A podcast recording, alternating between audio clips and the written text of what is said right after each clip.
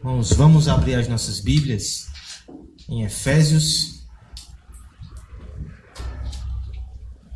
Dessa vez no capítulo 3, dos versos 1 até o 13.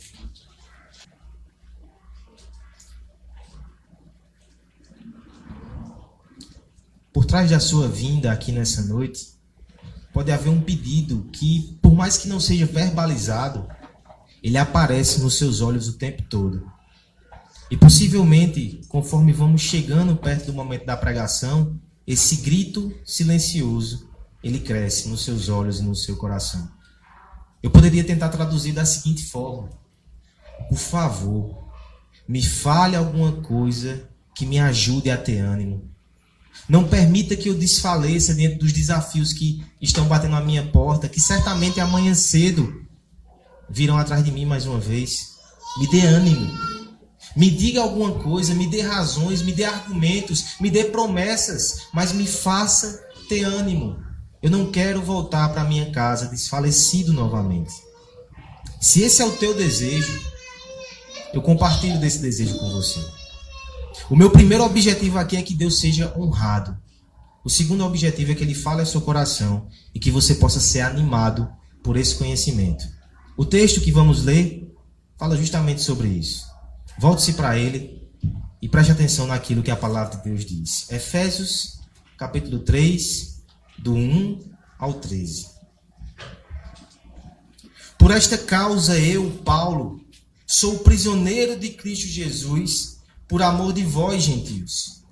Se é que tenes ouvido a respeito da dispensação da graça de Deus a mim confiada para vós outros, pois segundo a revelação, me foi dado conhecer o mistério, conforme escrevi há pouco resumidamente. Pelo que, quando ledes, podeis compreender o meu discernimento do mistério de Cristo, o qual em outras gerações não foi dado a conhecer aos filhos dos homens, como agora foi revelado aos seus santos apóstolos e profetas no Espírito. A saber, que os gentios são co-herdeiros, membros do mesmo corpo e coparticipantes da promessa em Cristo Jesus por meio do Evangelho, do qual foi constituído ministro, conforme o dom da graça de Deus a mim concedida, segundo a força operante do seu poder. A mim, o menor de todos os santos, me foi dada esta graça de pregar aos gentios o evangelho das insondáveis riquezas de Cristo e manifestar qual seja a dispensação do mistério desde os séculos oculto em Deus, que criou todas as coisas, para que pela igreja a multiforme sabedoria de Deus se torne conhecida, agora dos principados e potestades nos lugares celestiais, segundo o eterno propósito que estabeleceu em Cristo Jesus, nosso Senhor, pelo qual temos ousadia e acesso com confiança mediante a fé nele. Portanto, vos peço que não desfaleçais nas minhas tribulações por vós, pois nisso está a vossa glória. O conhecimento de coisas novas geralmente nos ajuda a afastar um pouco o desânimo e o marasmo do nosso coração. É uma série nova. É o último filme de uma grande franquia. É um livro, é um projeto, é uma pessoa que nós conhecemos. É alguma novidade no cenário, na política, nas notícias, enfim, várias e várias novidades que por um tempo aquecem o nosso coração. O problema é que os efeitos dessas novidades não são tão duradouros, logo passam. E essas novidades, junto com o ânimo, trazem também apreensões e desânimos. Me permita exemplificar. Luan e Alan, eu sei que os dois passaram por situações dessa no começo do ano. Escola nova. Escola nova é novidade. Talvez você ficasse cantarolando na sua escola nova, nos corredores da sua casa. E você está lá pensando nos novos amigos, nas novas situações. Junto com essa sensação, vem também alguns temores. Será que eu vou fazer amigos? Será que eu vou ser aceito? Será que eu vou conseguir me adaptar nessa nova escola? Como se não bastasse isso. Talvez você já tenha a sensação que depois de três meses, o velho está de volta. Aquilo que era novidade já não é tão fantástico assim. É assim que nós vivemos. Isso não diz respeito somente aos meninos. Um novo curso que você faz, um novo relacionamento que você entra. Pessoas novas que você conhece. É um casamento, um filho, qualquer projeto, ele tem essas fases de encantamento e de esfriamento. Nós precisamos então de um conhecimento que nos deixe contentes, animados de forma contínua e eu ouso até dizer de forma eterna. É sobre isso que o apóstolo Paulo está falando aqui nesse texto. Um conhecimento que é tão intenso, que é tão profundo e fascinante, que faz uma moldura e nessa moldura você pode colocar todos os desafios e experiências da sua vida. E ali dentro desse quadro você pode contemplá-lo todos os dias sem enfado, sem cansaço, sem desânimo, sem desfalecer. Veja se não é isso que as extremidades do nosso texto nos mostram. E por extremidades eu digo o começo e o fim. Versículo 1, o apóstolo diz: Por esta causa, eu, Paulo, sou prisioneiro de Cristo Jesus por amor de vós, gentios. No começo do texto, Citando o seu exemplo pessoal, o apóstolo diz: Eu, apesar das circunstâncias, estou animado e convicto com essa obra. Mas no fim, olha o que ele fala. Portanto, conclusão de raciocínio, vos peço que não desfaleçais nas minhas tribulações por vós, pois nisso está a vossa glória. No final do texto ele diz: O estado de ânimo do meu coração deve ser o de vocês também. Não desfaleçam. Eu não desfaleci nas minhas algemas. Não desfaleçam por causa das minhas algemas. O tema aqui, portanto, é exatamente esse estado de espírito, esse ânimo, esse conhecimento que não permite que a gente desfaleça. Nós iremos então observar o conteúdo daquilo que Paulo revela, daquilo que Paulo apresenta. Se você tem essa ambição no seu coração, se você deseja esse conhecimento que não vai te fazer desfalecer, aqui está a palavra de Deus para você nessa noite. Nós já vimos que no capítulo 1 de Efésios, o apóstolo fala daquilo que Deus fez. Depois ele fala daquilo que nós somos no capítulo 2 e daquilo que devemos fazer, lutar pela unidade da igreja. Agora ele nos vai estimular para isso. Ele bem sabe que são muitas as causas que fazem com que a gente desanime na fé e desanime em fazer a vontade de Deus. Ele vem então com um remédio santo. Falando de si mesmo, do seu testemunho, o que ele está fazendo é com um gancho de empatia, dizendo: irmãos, olha o que Deus fez comigo, olha o que ele está fazendo através de mim e olha o que ele pode fazer em vocês também. Unam-se a mim nessa santa empolgação, conheçam o que eu conheço. E assim, estejam animados como eu estou. Nessa noite, nós vamos ver que, para não desfalecer, nós precisamos conhecer, em primeiro lugar, do verso 1 até o verso 7, a graça de Deus revelada no Evangelho. E, em segundo lugar, para não desfalecer, nós precisamos conhecer a sabedoria de Deus revelada na igreja. Verso 8 até o verso 13. Esse é o nosso alvo nessa noite. O tema da exposição é conhecer para não desfalecer. Primeira coisa que precisamos conhecer, então, verso 1 até o verso 7, é a graça de Deus revelada no Evangelho. O povo de Deus, ele sempre foi movido pelo conhecimento de Deus. Aquilo que eles viam que Deus é e o que Deus faz, movia os seus corações. Mas entre tantos atributos de Deus, um tocava o coração do povo em particular. E sempre foi a motivação mais forte para seguir a graça. O principal motivador do povo de Deus não era, não era somente a justiça de Deus, a sua lei, o seu padrão. Como se dissessem: olha o padrão do Deus Santo, olha como eu cumpro esse padrão, eu vou dar conta. Não. Até porque a lei de Deus continuamente nos mostra que nós não conseguimos dar conta.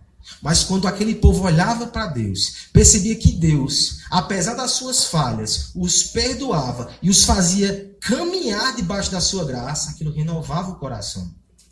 O que diremos então dessa igreja aqui, que já conheceu o ápice, a montanha suprema da graça de Deus, Jesus Cristo, a sua cruz e o seu evangelho? O que não dizer de nós?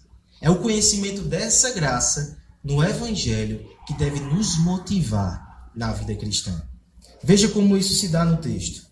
No verso 1, o apóstolo Paulo mais uma vez vai descrever a sua situação. Ele começa dizendo o seguinte: Por esta causa, eu, Paulo, sou prisioneiro de Cristo Jesus. O que está aqui sendo evidenciado é a situação de Paulo. Ele é um homem aprisionado em Roma. Mas ao mencionar suas cadeias, ele já nos dá um detalhe muito interessante de como ele enxerga aquilo. Ele diz: Eu sou prisioneiro de Cristo Jesus. Não sou do Estado romano. Não sou de César. Eu sou de Cristo.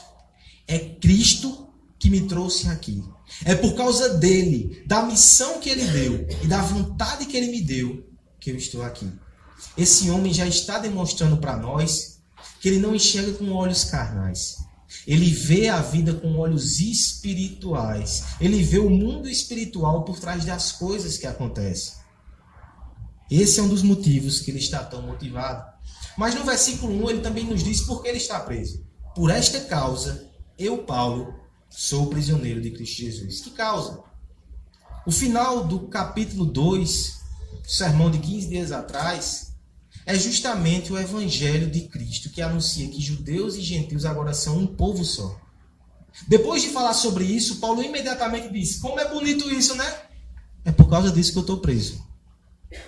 É por causa dessa verdade que eu prego que eu estou preso. O presbítero Aloysio leu há pouco, exatamente ele falando sobre o seu ministério. Ele dá o seu testemunho, enquanto ele vai dando um testemunho, a igreja vai dizendo glória a Deus. Mas quando no final do texto ele diz, Deus me chamou para ser apóstolo dos gentios, ah, os judeus não toleram aquilo. Começam a fazer algazarra. Paulo é retirado dali, Paulo é açoitado, e nós sabemos o caminho que ele vai seguir. Açoitado, acusado, preso, e por fim ele vai até morrer por isso. Paulo está dizendo: é justamente por causa dessa verdade que eu estou preso. Como um homem em tal circunstância não estaria desmotivado?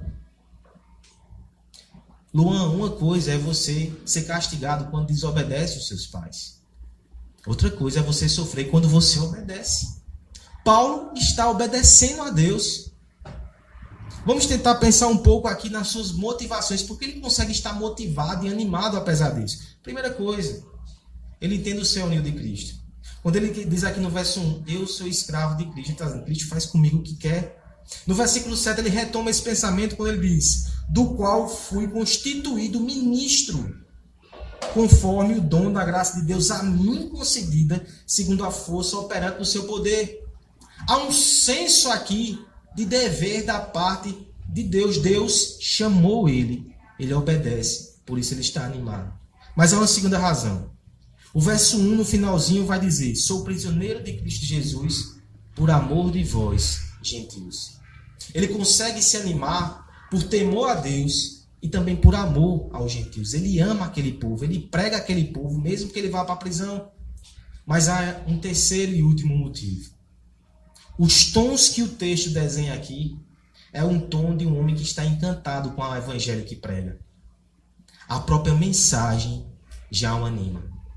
Tanto é que dos versos 2 até o verso 6, o que ele vai fazer agora é descrever essa mensagem.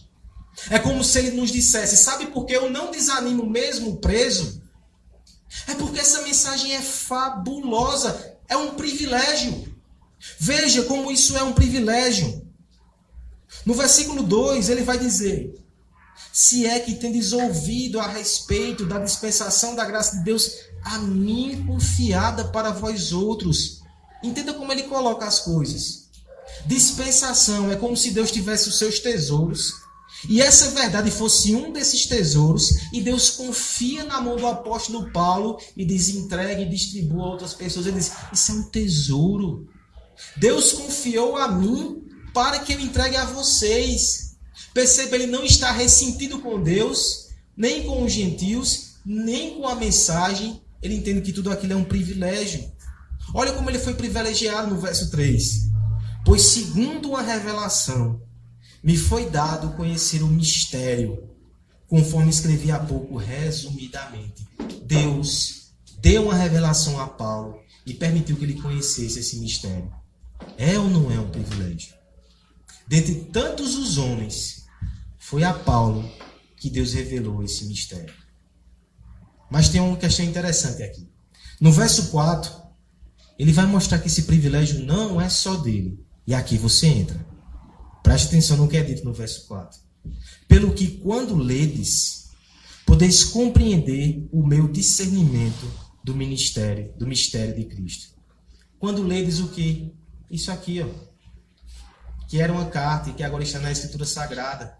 Paulo está dizendo: o mistério que Deus me deu, eu vou entregar para vocês. E se é um privilégio para mim receber essa mensagem, esse privilégio também é de vocês agora. A própria palavra mistério aqui é muito interessante, porque mistério no grego é diferente de mistério para nós. Mistério para nós é algo oculto, escondido, que só algumas pessoas têm acesso. Mistério, para o grego, é uma coisa que foi escondida no passado, mas hoje está revelada. É acesso de todos. É assim que Paulo usa essa palavra. Não é um mistério que só alguns iluminados na igreja sabem, que só aqueles que são mais espirituais têm acesso a isso. Não! Todo crente tem acesso a essa verdade. O irmão mais fraco na fé nessa igreja, o irmão mais tímido na fé nessa igreja, ele tem acesso ao mistério. Por favor, entenda como isso é magnífico.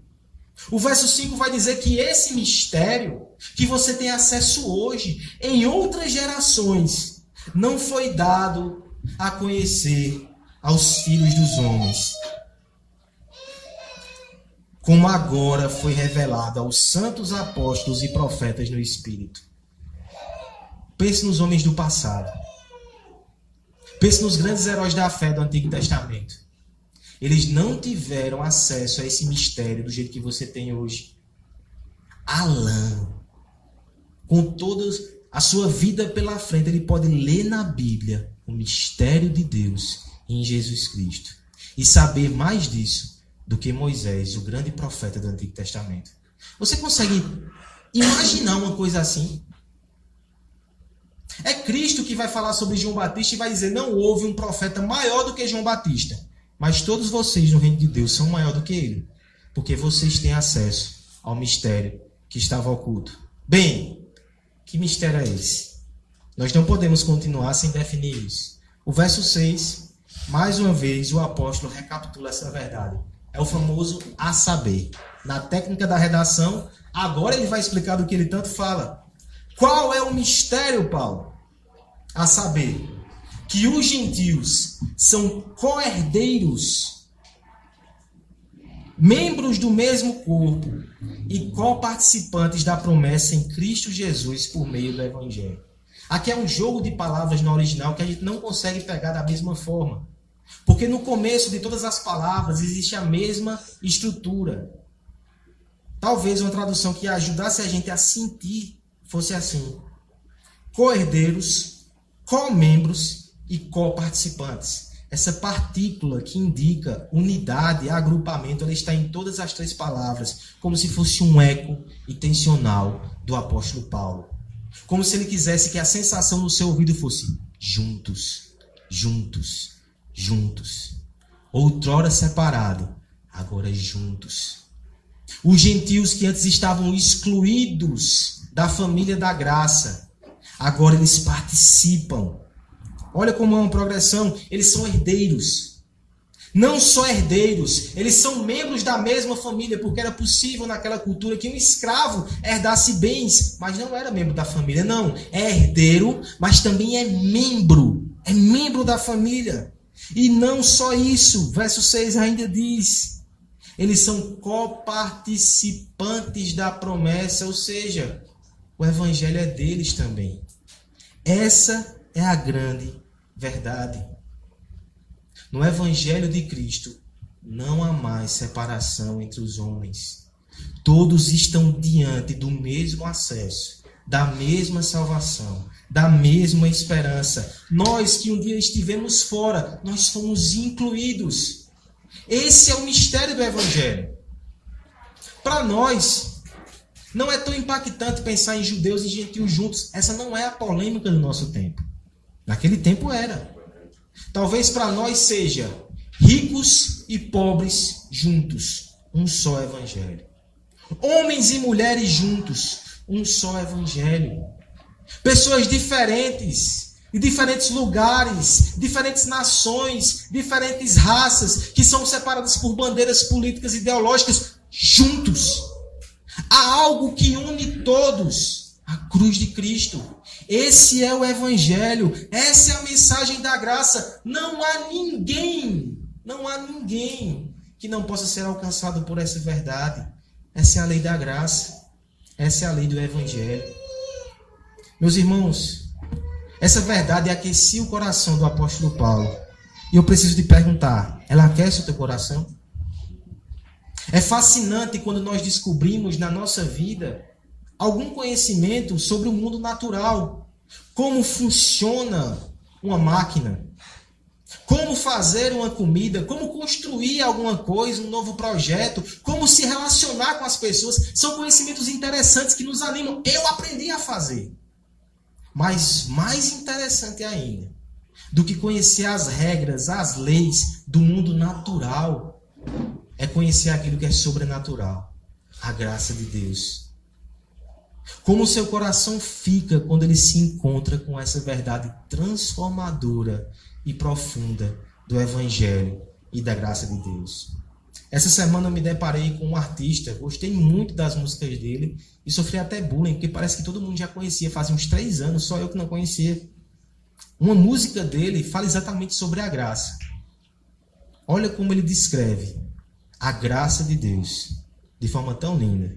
Ele diz assim: Quando o pai se senta para brincar com o filho, quando o rei se curva para beijar o próprio servo, quando o autor se põe o próprio livro só para morrer ali e por alguém mudar o fim. Quando a herança fica para o escravo, quando é esquecida a dívida do pobre, quando o troféu reluz e dá o seu brilho às mãos do que perdeu, mas recebeu do que venceu.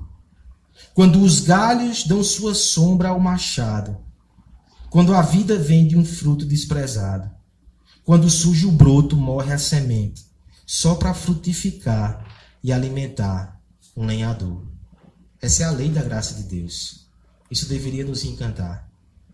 É quando você se depara com alguém que de repente abandona os seus vícios e pecados e nasce de novo.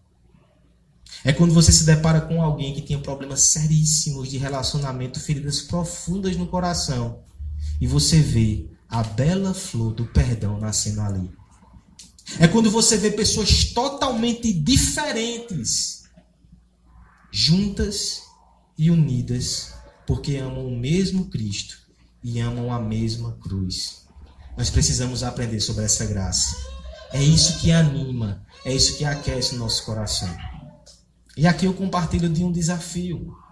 Eu, Guilherme e as duas Letícias esses dias, já antecipando as nossas dificuldades de como ensinar graça às crianças. E eu sei que os pais aqui, eles sabem como é essa dificuldade. Porque a gente ensina lei. E é necessário ensinar a lei. Faça, não faça, chinelo.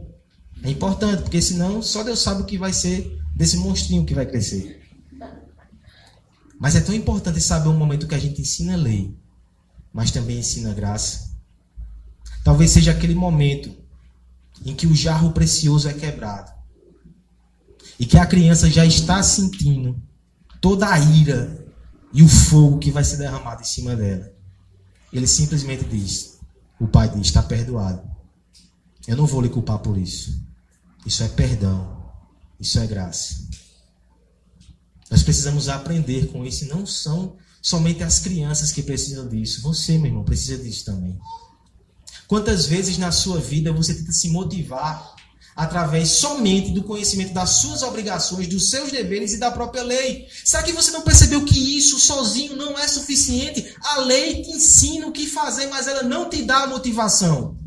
O que te dá a motivação é quando você olha para o Evangelho e você entende a graça de Deus e agora você quer fazer como gratidão ao Senhor que tanto te abençoou.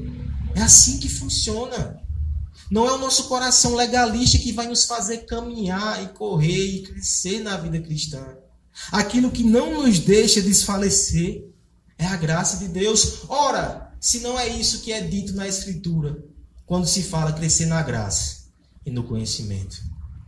Quão facilmente nós pensamos que crescer na graça é simplesmente crescer no caráter, é obedecer mais, é saber mais, talvez crescer na graça é entender cada vez mais a profundidade do nosso pecado e a grandeza da graça de Deus ofertada a nós em Jesus Cristo. É isso que quebra o coração. É isso que nos faz acordar e dizer: Eu quero entregar a minha vida para Cristo mais e mais nesse dia. É isso que nos faz levantar quando caímos e fracassamos. Por favor, visite continuamente o Evangelho, esse mistério, essa mensagem, para que seu coração seja encantado. É ali onde os ditames da justiça implacável apontam os canhões da merecida condenação na nossa direção. E a cruz lança a sua sombra protetora sobre nós e afasta aquilo que seria derramado sobre nós, levanta a nossa cabeça e nos faz ser recebidos e amados como filho de Deus. É ali que nós devemos ir todos os dias. Essa é a graça. Esse é o mistério inesgotável do Senhor. É ali onde o fracasso suga toda a nossa energia e o nosso vigor. O ânimo de Deus vem do alto e sopra na nossa alma e nos renova e nos coloca de pé. Essa é incompreensível, essa é incomensurável graça de Deus.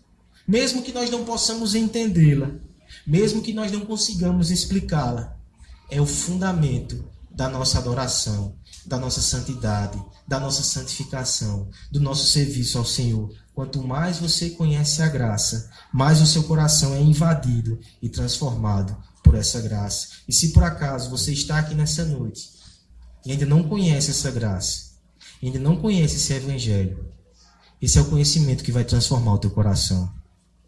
Conheça. Nada nesse mundo vai te preencher e vai te transformar, senão esse evangelho. Ele está aqui sendo anunciado nessa noite. Abrace-o ele pode ser seu também. Conhecer para não desfalecer. Em primeiro lugar, nós precisamos conhecer a graça de Deus no Evangelho. Em segundo lugar, nós precisamos conhecer a sabedoria de Deus revelada na igreja. Vamos todos juntos ler do verso 8 até o verso 13. A mim, o menor de todos os santos, me foi dado esta graça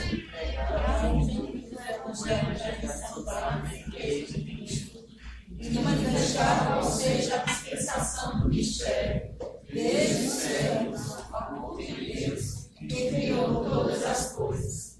Para que pela igreja a multiforme sabedoria de Deus se torne conhecida, agora nos principais e potestades nos lugares celestiais, segundo o eterno propósito estabelecido em Cristo Jesus, nosso Senhor pelo qual temos ousadia e acesso com confiança mediante a fé nele. Portanto, vos peço que não desfaleceis nas minhas tribulações por nós, pois nisso está a vossa glória. A graça encanta, a graça assusta. Pergunte isso ao pai, que tem medo de dar muita graça ao filho, e ele não saber como aproveitar isso e se tornar alguém rebelde.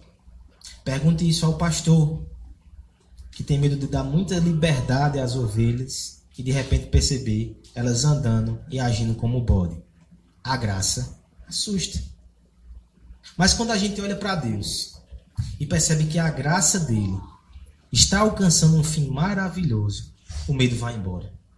Deus não derrama graça sobre pessoas que vão ficar monstruosas e deformadas porque vão aproveitar. Não. Deus derrama graça. E com a sua sabedoria, essa graça transforma esse, esse povo e essas pessoas numa igreja que revela a sua sabedoria perfeita. Paulo vai falar sobre isso também. A sabedoria de Deus, ela começa a ser demonstrada nesse texto, em primeiro lugar, como uma sabedoria muito inusitada. No verso 8, nós temos um apóstolo que, depois de falar da sua missão, ele parece se surpreender também com ele, por ter sido escolhido para isso. Ele vai dizer a mim: o menor de todos os santos me foi dada essa graça de pregar aos gentios o evangelho das insondáveis riquezas de Cristo. A mim. Alguns vão entender que a melhor tradução para o menor de todos os santos é o mais vil de todos os santos. Não é só menor em estatura, não. Paulo tinha uma humildade, uma humildade radical nesse aspecto. E não é porque ele pensasse que as suas transgressões e faltas eram maiores do que os outros. É porque, na verdade, ele sabia o que ele havia feito. Paulo olhava para o seu passado e dizia: Eu matei pessoas. Eu era um inimigo da igreja de Deus. Eu persegui a igreja de Cristo. Eu era um judeu nacionalista que desprezava esses gentios. Eu era preconceituoso, eu era excludente. Como é que agora Deus pode escolher justamente a mim para pregar a eles? Como é que eu recebo um privilégio desse nas minhas mãos? Essas mãos sujas de sangue. E aqui nós podemos lembrar daquele princípio de Coríntios. Deus escolhe as loucas, as coisas loucas do mundo. Deus escolhe as coisas fracas para envergonhar as fortes. Foi isso que ele fez com Paulo. Essa sabedoria, ela é inusitada. Mas essa sabedoria também é uma sabedoria que deve ser revelada. No verso 9, ele vai dizer que não só a sua missão é levar o evangelho, mas através disso, ele deve manifestar qual é a dispensação do mistério.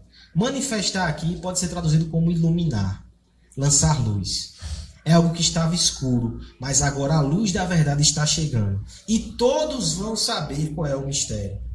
Que desde os séculos estava oculto em Deus que criou todas as coisas. Por favor, tente imaginar isso na sua cabeça. Deus criando o mundo. Nós estudamos aqui nessa manhã o decreto de Deus.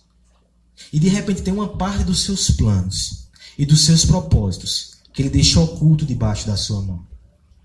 Isso é tão interessante que o resto do texto vai dizer que não é só os homens que não conseguiam enxergar isso. Até as regiões celestiais não conseguiam enxergar isso. Mas estava oculto. E de repente Paulo está dizendo: Eu vou lançar luz. Eu vou trazer à luz isso. O ministério que estava oculto. E a pergunta é: o que é que ele vai revelar? Quando a mão levantar, quando a luz chegar, o que é que vai ser revelado? O que é que essa sabedoria tão suprema e eterna está preparando para nós? Meus irmãos, o versículo 10 deveria despertar a sua curiosidade. Se eu lhe disser que desde a eternidade Deus está preparando alguma coisa para ser revelada, que a sabedoria suprema está preparando uma surpresa para nós como isso não deveria ser surpreendente? Talvez esse versículo deva ser um daqueles da Escritura mais importantes de todo. É o mistério da sabedoria de Deus. Como Deus revela a sua sabedoria de forma suprema. Será que é na ciência? Será que é na criação? Onde está a sabedoria de Deus revelada de forma surpreendente? Olha o verso 10. Para que pela igreja a multiforme sabedoria de Deus se torne conhecida agora dos principados e potestades nos lugares celestiais. É na igreja. É na igreja. A multiforme sabedoria de Deus. Primeiro, entendendo esse termo. Ele não é um termo comum. Ele é um termo que se refere a algo colorido, mas muito colorido. Por exemplo, a tuna talar de José lá no Antigo Testamento, ela é descrita com palavras semelhantes a essa, mas não com a mesma intensidade. Aquela roupa tão colorida não é tão colorido quanto isso aqui. A multiforme sabedoria de Deus, a colorida sabedoria de Deus. O que está sendo dito aqui é que a igreja é um corpo com várias cores. É um tecido composto por várias misturas, e em tudo isso Deus revela como ele é sábio na beleza, na diversidade encontrada na igreja. Meus irmãos, a igreja é fantástica. O mundo tenta unir as pessoas, tentando deixar todas iguais. Ou então, batalha tanto pelas diferenças que divide a sociedade em guetos. A igreja é o lugar onde as pessoas são diferentes, são iguais ao mesmo tempo. E isso é magnífico. Nisso Deus revela a sua sabedoria. É a igreja que se reúne aqui no jardim. Mas ela é a mesma igreja dos irmãos lá da África, dos irmãos do Oriente Médio, dos irmãos lá da Coreia do Sul, dos irmãos da Europa. mesma igreja, é o mesmo povo. Esse povo tão diferente. Você já presenciou a sensação de conhecer pessoas de outros lugares e de repente você tem uma afinidade com aquela pessoa fantástica e maravilhosa e você descobre que é um crente em Jesus Cristo. Vocês fazem parte da mesma família, do mesmo povo. É porque ele é multicolorido. John Stott vai dizer: a igreja, como uma comunidade multirracial e multicultural, é como uma bela tapeçaria. Seus membros vêm de uma vasta gama de situações singulares. Nenhuma outra comunidade humana se assemelha a ela. Sua diversidade e sua harmonia são sem iguais. É a nova sociedade de Deus. Agora eu quero que você olhe o efeito que ela produz. Ela é revelada agora aos principados e potestades nos lugares celestiais, segundo o eterno propósito que estabeleceu em Cristo nosso Senhor. Deus tira a sua mão e mostra a igreja que ele está formando com pessoas tão diferentes. E o brilho e a beleza que surgem ali é tão fascinante que os anjos no céu se impressionam. Os anjos no céu olham e dizem: Senhor, nós não tínhamos a mínima ideia daquilo que o Senhor estava fazendo. Isso é fascinante. Porque talvez você olhe para esse agrupamento aqui e não veja muitas coisas. Mas os anjos olham e se impressionam. Eles veem aqui uma senhora que passou a vida toda lutando para criar os seus filhos. Eles veem aqui uma criança de oito anos cultuando juntos. Eles veem aqui um jovem na correria da universidade, correndo para se casar, e vem um casal aqui com 30 anos de casado. E eles estão cultuando juntos. Eles estão orando juntos. Eles estão amando o mesmo Cristo, a mesma cruz. Os anjos se impressionam com isso. Você deveria se impressionar também. Paulo vai dizer, por fim, que esse conhecimento da igreja, ele deve produzir duas coisas para nós. A primeira é ousadia. E por ousadia, que está sendo dito aqui, é coragem mesmo. Agarre essa verdade, verso 12, pelo qual temos ousadia e acesso com confiança mediante a fé nele. Entenda que essa verdade tão magnífica é verdadeira e é sua.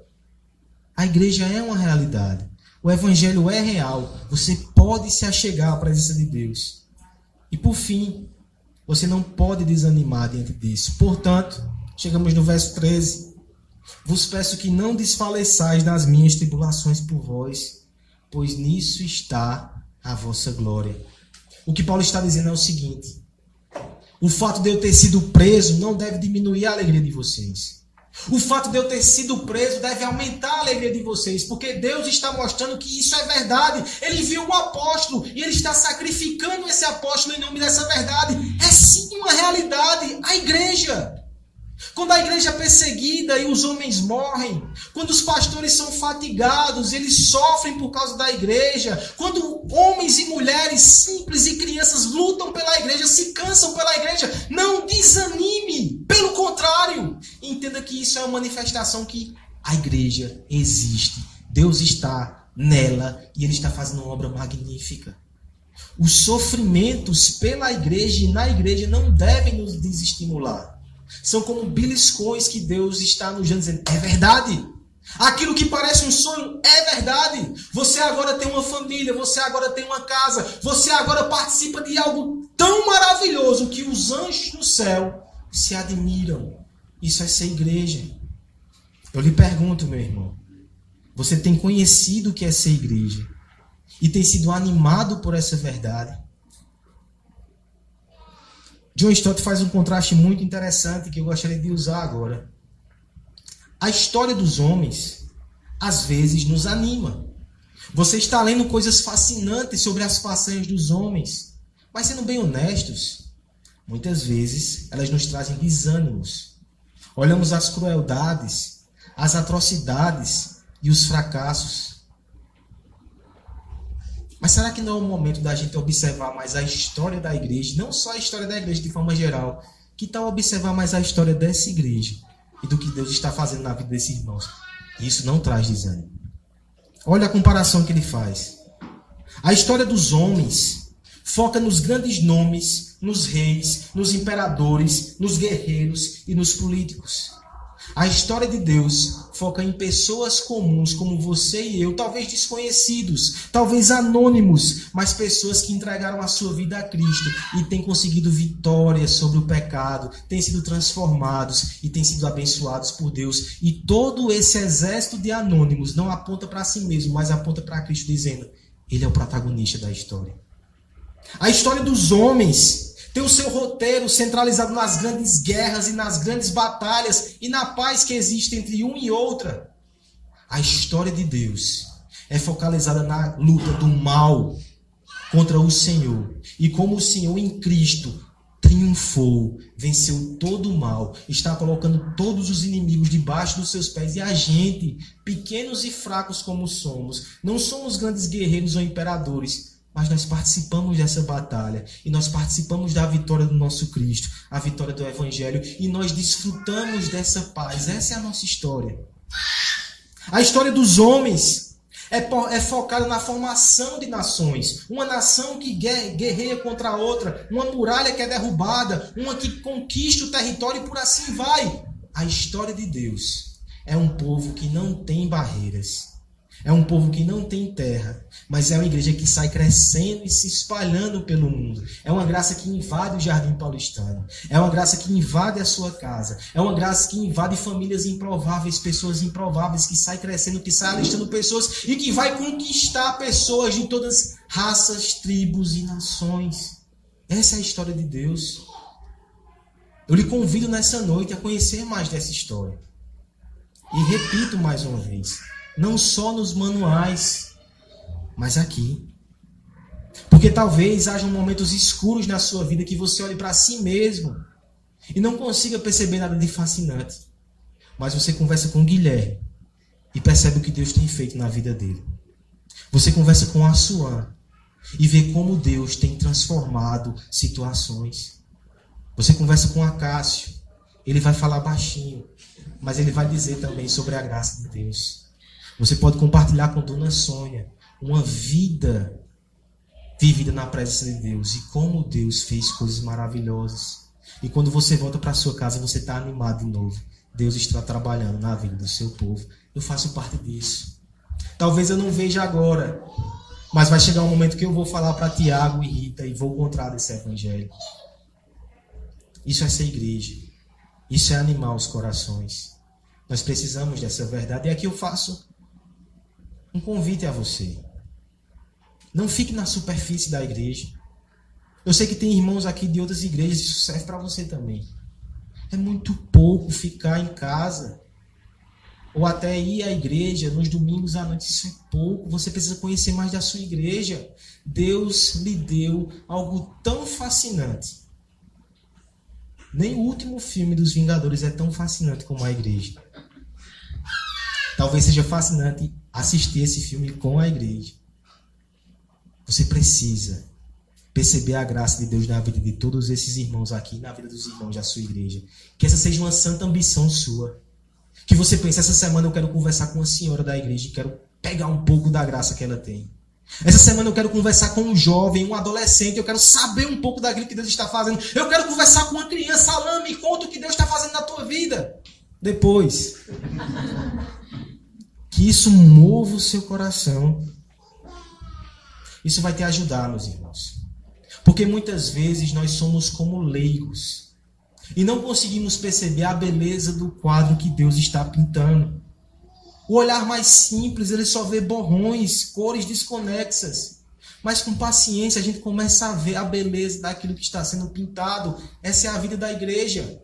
Quando eu olho para a minha vida e só vejo borrões, eu posso olhar para a vida de Tiago e de repente perceber que algo lindo está sendo pintado. E eu e ele somos parte da mesma igreja, da mesma família, da mesma família da fé. Eu posso olhar para a vida de João e perceber o quadro da graça que está sendo pintado. Eu posso me admirar com a sabedoria de Deus. Você tem se admirado com a sabedoria de Deus ou você tem se ficado impaciente com ela? Às vezes é isso que fazemos. Às vezes a gente olha para a igreja e diz, rapaz, tem tanta gente diferente ali. Fulaninha pensa diferente de mim, eu penso diferente do outro. Quando a gente vai se juntar para organizar um evento, é tanta dor de cabeça. Isso é lindo! Porque lá fora vocês não iam se entender e cada um ia seguir o seu caminho e iam tocar suas aqui não. Porque vocês amam tanto a Cristo e amam tanto um ao outro que vão aprender com as diferenças. Não vai ser só do seu jeito, não vai ser só do jeito do outro, vai ser de um jeito colorido e multiforme para revelar a sabedoria de Deus. Isso é ser igreja. Procure a pessoa mais diferente dessa igreja, conheça, ama e sirva junto. Você vai ver como você vai ter uma vida muito mais vibrante, mais animada, porque esse é o conhecimento que não desfalece. Diante disso, meus irmãos, diante dessa verdade, o que devemos fazer? A primeira coisa que o texto nos exorta a fazer é levar a sério a possibilidade de desfalecer. Alguns não entendem que é possível desfalecer e até julgam os irmãos que desanimam. Se não fosse possível desfalecer, você acha que o apóstolo Paulo teria gastado 13 versículos no meio das suas exortações para falar sobre isso? É uma realidade. No meio dos mandamentos que ele está dando para a igreja, ele para e dá uma palavra pastoral, porque ele, inspirado por Deus, sabe como é o nosso coração. Talvez hoje você esteja bem e amanhã você desfaleça. Talvez você esteja desfalecido hoje à noite e precise de ânimo. Ouça o que Deus está falando. Talvez já faz tanto tempo que você está desanimado que você nem percebe que está desfalecido. A minha oração é que Deus tenha te trazido hoje aqui para te chacoalhar e dizer: a sua vida cristã precisa ser diferente. Mais vibração, mais alegria, mais encantamento. E aí nós corremos para a segunda verdade. Leve a sério os meios que Deus tem dado. É o evangelho que vai te animar. Não se preocupe. Esse evangelho vai ser pregado aqui todas as semanas. E não pense que você vai se cansar disso. O texto mesmo nos diz que são as insondáveis riquezas de Deus. É um baú sem fundo. Quanto mais a gente fala sobre Cristo, quanto mais a gente fala sobre a sua beleza, a sua glória, o seu evangelho, mais coisa nova a gente descobre e mais isso nos anima. Essa é a minha tarefa como pregador, essa é a visão dessa igreja, pregar o evangelho para você todos os domingos, para que você saia daqui animado, para que você não desfaleça. E não só isso. Nós temos as duas verdades. Nós queremos que o evangelho seja anunciado, mas que a vida da igreja também fale ao seu coração. Nós queremos que você escute o que Cristo fez. E nós queremos que você sinta na pele o que ele está fazendo no meio desse povo. Intencionalmente. Queremos ser um povo acolhedor. Queremos ser um povo que tem comunhão. Queremos ser um povo que se mistura, que se envolve, que se engaja. Eu te convido a construir isso juntos. Você está disposto a ser uma igreja centrada no Evangelho e ser uma igreja que vive a comunhão e a sabedoria de Deus? Esse é o segredo para que você tenha uma vida vibrante. Olhe para o passado. Olhe para a sua vida antes, como por muitos momentos você já não esteve desanimado. E talvez você esteja vivendo um momento totalmente diferente agora. Isso é a graça de Deus no Evangelho. Isso é a sabedoria de Deus na vida da igreja. Mistura essas duas coisas e é fascinante. O evangelho sozinho é a coisa mais linda que existe nesse mundo. A comunhão da igreja é impressionante. E quando essas duas coisas andam juntas, sabe como funciona? Os risos nos lábios de quem entende que Deus o amou somente por graça, quando são compartilhados com outros irmãos, multiplica-se ao ser repartido. É a alegria que contagia.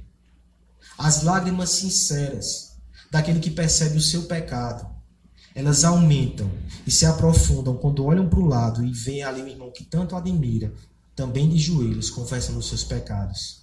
A comunhão, ela favorece até mesmo a contrição. É uma família junta que se alegra no evangelho e que chora e que confessa os seus pecados, que luta para parecer mais com Cristo, que luta para servir a Cristo juntos que esse seja o desejo do seu coração. Por fim, eu gostaria que você levasse a sério a possibilidade de não conhecer essa graça e de não saber o que é ser igreja. Você conhece? Eu podia dizer que conhecia Letícia quando havia só por fotos. Mas eu conheço Letícia de uma forma diferente agora que eu tenho uma aliança com ela e que eu divido a minha vida com ela. Você pode dizer que conhece a Deus por fotos. Mas é diferente quando você tem uma aliança com Ele. Uma coisa é você saber que Jesus Cristo morreu na cruz e pensar que isso é evangelho. Outra coisa é você saber que os seus pecados levaram ele à cruz e que ali ele conquistou a tua salvação. Isso é evangelho de verdade. Uma coisa é você saber que um dia andou sozinho, mas Deus agora te deu uma família.